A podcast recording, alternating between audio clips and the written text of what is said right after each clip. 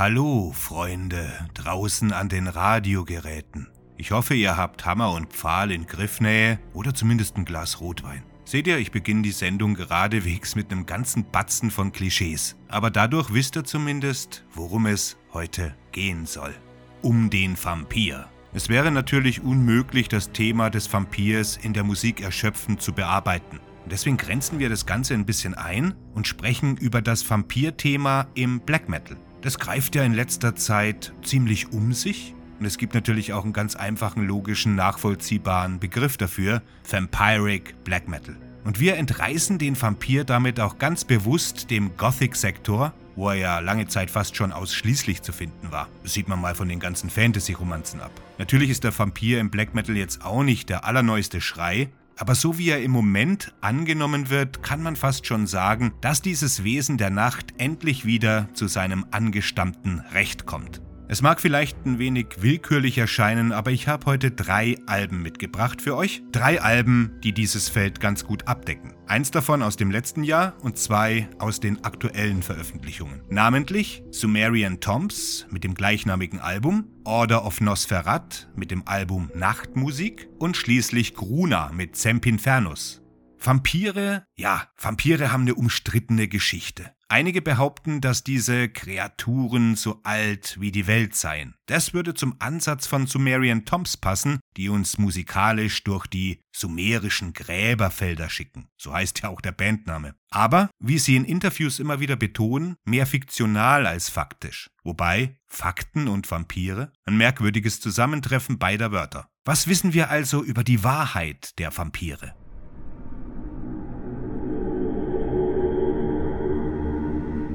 Neuere Erkenntnisse deuten darauf hin, dass unser Glaube an Vampire und Untote ja, im 18. Jahrhundert geboren wurde. Da erschienen nämlich die ersten Berichte über dieses Phänomen. Und ich meine jetzt nicht das literarische Phänomen, sondern tatsächlich die Bestattungsrituale. Im Jahre 1732 tauchte der Begriff überhaupt laut Gothic-Experten Roger Luckhurst zum ersten Mal auf. Aber es gibt archäologische Entdeckungen von ungewöhnlichen Bestattungen, dass der Glaube an Vampire und Wiedergänger bereits vor 1500 präsent gewesen sein muss. Zum Beispiel wird in der polnischen Stadt Kamien Pomorski eine Vampirleiche ausgestellt, die könnt ihr euch dort anschauen, die 500 Jahre alt sein soll. Zumindest haben das Archäologen bestätigt. Durch die Knochen der Leiche war wohl ein Pfahl gerammt, damit die Leiche den Sarg nicht verlassen kann. Und im Mund hatte sie einen Stein, um, warum? Den Vampir natürlich am Blutsaugen zu hindern. 500 Jahre ist ziemlich alt, aber in Bulgarien wurden noch ältere dieser abweichenden Bestattungen entdeckt. Wie nahe dran sind wir aber wirklich an den Sumerian Tombs? Naja, so sehr fiktional wie äh, die Band es sagt, sind Vampire in dieser ersten menschlichen Hochzivilisation jetzt auch nicht. Vampire haben nämlich schon immer die menschliche Angst vor dem Tod repräsentiert. Das lässt sich durch die Jahrhunderte zurück bis in den Nahen Osten und in die südlichen Regionen Asiens verfolgen. Im babylonischen Epos Gilgamesch, und jetzt kommen wir langsam zum Thema, genauer gesagt in der sechsten Tafel, die der Göttin Ishtar gewidmet ist, da wird eine Kreatur beschrieben, die in der Lage ist, anderen das Leben zu nehmen, um ihr eigenes zu bewahren. Das hört sich schon ziemlich vampirisch an. Darüber hinaus gab es alte griechische ländliche Legenden über Männer und Frauen, die Blut tranken, um sich jung zu halten. Es gab ja noch keine vernünftige Drogerie damals. Und auf den Gilgamesch-Epos spielen die Texte von Sumerian Toms dann auch an, wenn im Song Light of Death zum Beispiel von Irkali die Rede ist. Irkali ist die Unterwelt, aus der es keine Rückkehr gibt. Wer das Portal zur Unterwelt durchschreitet, der muss auf der Straße der Knochen reisen, wo es dann sieben Tore gibt, die man durchschreiten muss, bevor man die Stadt der Toten dann endlich erreicht. Das ist ein langer Fußmarsch. Aber an jedem Tor wartet ein Wächter, der eine Gebühr für den Durchgang erhebt und dadurch verhindert, dass man den falschen Weg einschlägt, also Bürokratie, wo man hinschaut. In dieser Unterwelt befindet sich eine große Wüste der Angst, die von den lebenden Geistern der Toten bevölkert wird, die sich eben nach dem Leben sehnen, das sie verloren haben. Die Stadt der Toten dann selber erscheint wie ein eigener Stadtstaat, der von den wandelnden Toten bewohnt wird. Dort gibt's dann Hallen und in diesen Hallen der Stadt essen die Geister nur bittere Asche und wohnen in Gebäuden aus Lehm. Von hier aus regieren die Göttin Ereshkigal und ihr Gemahl, der Totengott Nergal, das Reich. Ereshkigal wird dann im Song The Key Blood Meditation besungen.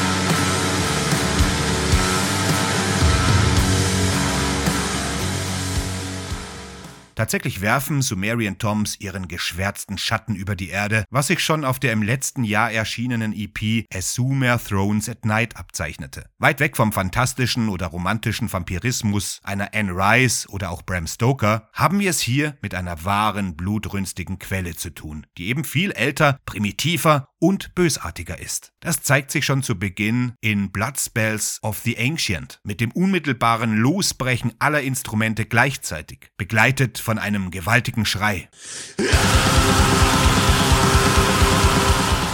Und von jetzt an bebt alles der unausweichlichen Verdammnis entgegen, was nicht ohne Melancholie vorgetragen wird. Episch sogar, trotz seiner rasenden Geschwindigkeit, bei der die Melodieführung wie hinter einer Nebelwand verschwimmt, begleitet von zeitweise fast tribalartigen Percussion-Instrumenten und harschen Gesängen logischerweise, die sich alle stetig zu einem Höhepunkt des allgegenwärtigen Bösen aufbauen. Tom Blurker ist dann zu Beginn und immer wieder mittendrin von einem ähnlichen Element der Bedächtigkeit besessen und wechselt sich mit Wellen von einer nahezu brennenden und eindringlichen Klangwand ab. Während der Großteil des Albums bis zu diesem Punkt eine etwas moderne Klangfarbe verwendet hat, die gekonnt in glühende dämonischen Flammen gehüllt ist, da scheint dann Altars of the Past eher auf einen treibenden, schneidenden und irgendwie auch schwedisch klingenden Klassizismus hinzuweisen, wobei das geschmackvolle Klavier nichts von dieser sengenden Atmosphäre wegnimmt.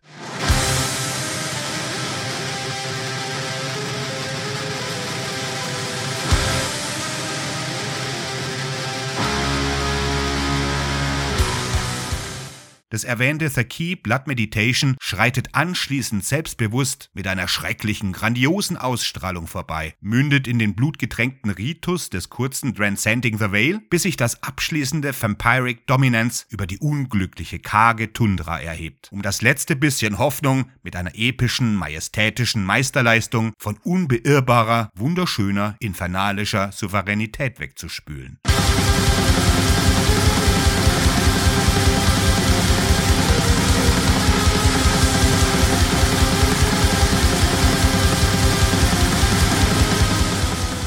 Oh ja, meine Freunde, Sumerian Toms haben uns einen gewaltigen Wälzer des Black Metal geschenkt, indem sie zeitgenössische schwarze Wärme und epische Dichte mit traditionellen Elementen wilder und dreister dämonischer Orthodoxie verbinden. Außerdem dient die Band, zusammen mit den australischen Kruna, deren Album Semt Infernus wir gleich anschauen, eindeutig dazu, die Fähigkeit dessen, was man so als vampirischen Black Metal bezeichnen könnte, neu zu definieren, indem sie den Begriff von kitschig-romantischen Tropen befreit und ihn endlich auf den Archetypen anwendet, verwendet, der deutlich dunkler, schwerer und bombastischer ist.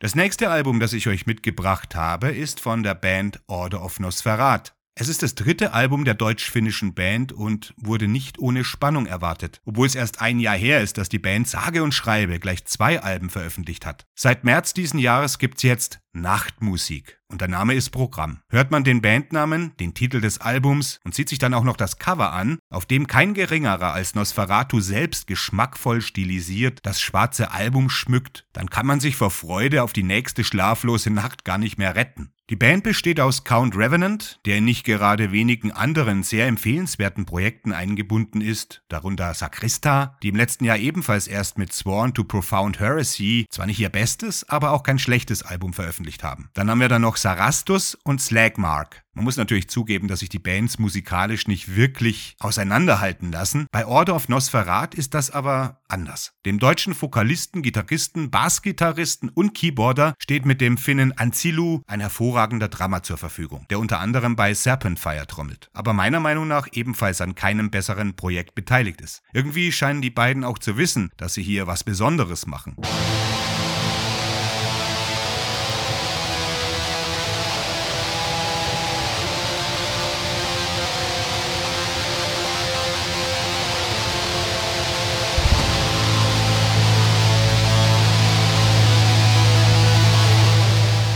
Mit was wir es hier zu tun haben, ist vampirischer Black Metal, wie er gerade ja seine dunkle Blüte erlebt. Und der treffende Titel Nachtmusik ist einsamen Nachtwanderern und jenen gewidmet, die in schlafloser Verzweiflung verharren. Manchmal trauriger und wütender als seine beiden nicht zu verachtenden Vorgänger, wandelt Nachtmusik auf dem schmalen Grat zwischen Fiebertraum und erhabener Lähmung. Der Black Metal hier ist schmutziger und rauer, während die oft isolierten Synthesizer und Klaviersegmente dem Gesamtbild des Albums eine wunderbare Dunkelheit angedeihen lassen.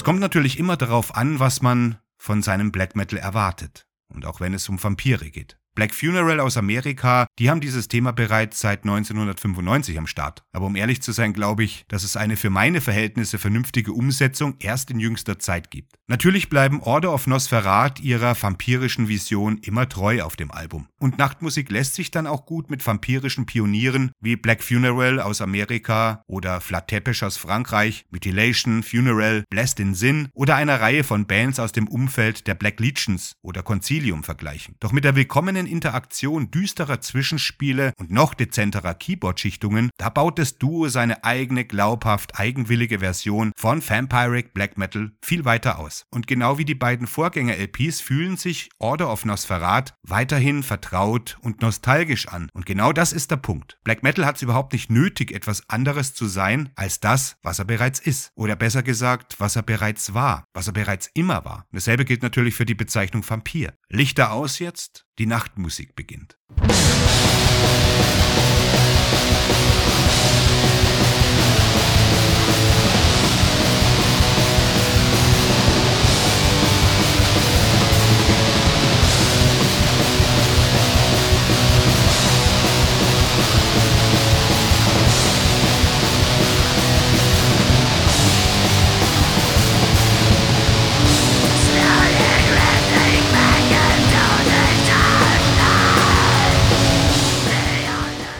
dritte Album kommt, wie die ganze Zeit schon erwähnt, von Kruna. Wobei ich sagen muss, geschrieben wird das, also das U, das ich spreche, das wird als V geschrieben. Und ob man es wirklich als U spricht, das weiß ich jetzt nicht. Ich spreche es V immer als U, weil früher war das V einfach ein U. Deswegen heißt es bei mir Kruna. Kruna kommen aus Australien, aber ihr Herz scheint direkt aus Transsilvanien zu stammen. Wie Mastermind Kruna Vatra erklärt. Also ihr seht, Kruna ist nach dem Gründer benannt. Und er sagt, dieses Album war ein Weg, diesen alten Glauben an Vampire wieder zu stärken und ins Licht zu rücken, nachdem es einige Kräfte gab, die ihn und andere dunkle Aspekte der Balkankultur ständig weiter abgebaut haben. Zitat Ende. Diese reichhaltigen konzeptionellen Gefühle, die werden auf jeden Fall durch den soliden, rasanten Black Metal des Debüts untermauert.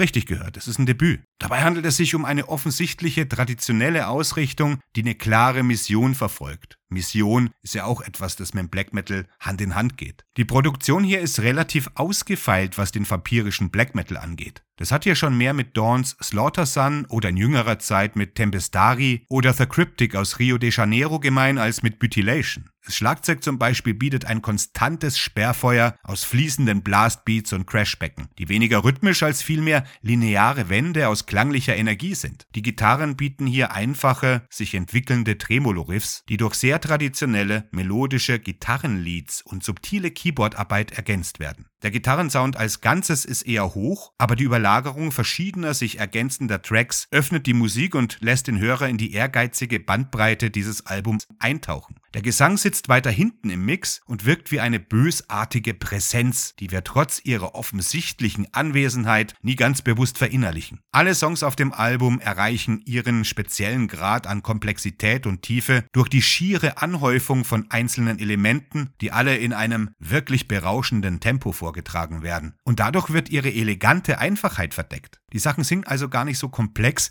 wie vielmehr tief. Also sie gehen wirklich in die Nacht hinein. Anders kann ich das gar nicht beschreiben. Die Riffs sind relativ geradlinig und bestehen aus kleinen, linearen Notenclustern mit wiederum kleinen Variationen. Es hört sich vielleicht ein bisschen zu theoretisch an, aber wenn er da mal reinhört, dann versteht ihr auch, was ich meine. Die Riffs werden hier überwiegend mit Tremolo gespielt und zusammen mit den Blastbeats und Fills, die unter diesen Riffs liegen. Da entstehen eben grundlegende Polyrhythmen, während sich die einzelnen Komponenten übereinander schichten. Das ist nämlich auch so eine Schichtung, die diese Komplexität erzeugt. Und dann sind da noch die Keyboard-Linien, die eben dieses Gefühl von leichten Abweichungen im Sound noch verstärken. Also im Endeffekt könnte man es auch einfacher sagen oder einfacher ausdrücken und von einem großen Wandteppich von cineastischer Tragweite sprechen. Und wie ihr seht, ist das ein höchst effektiver Kompositionsansatz, der eben dem manchmal etwas nüchtern wirkenden Black Metal mehr Leben einhaucht, als man das gewöhnlich erfährt.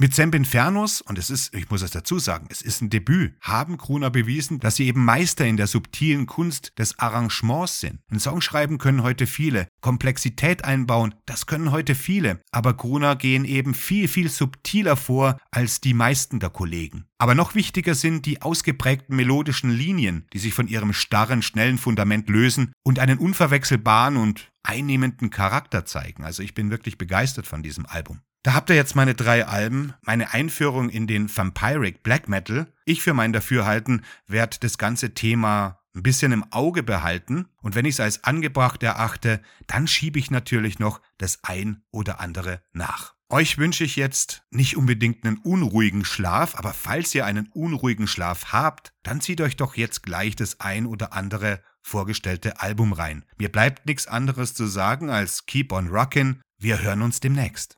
Thank you.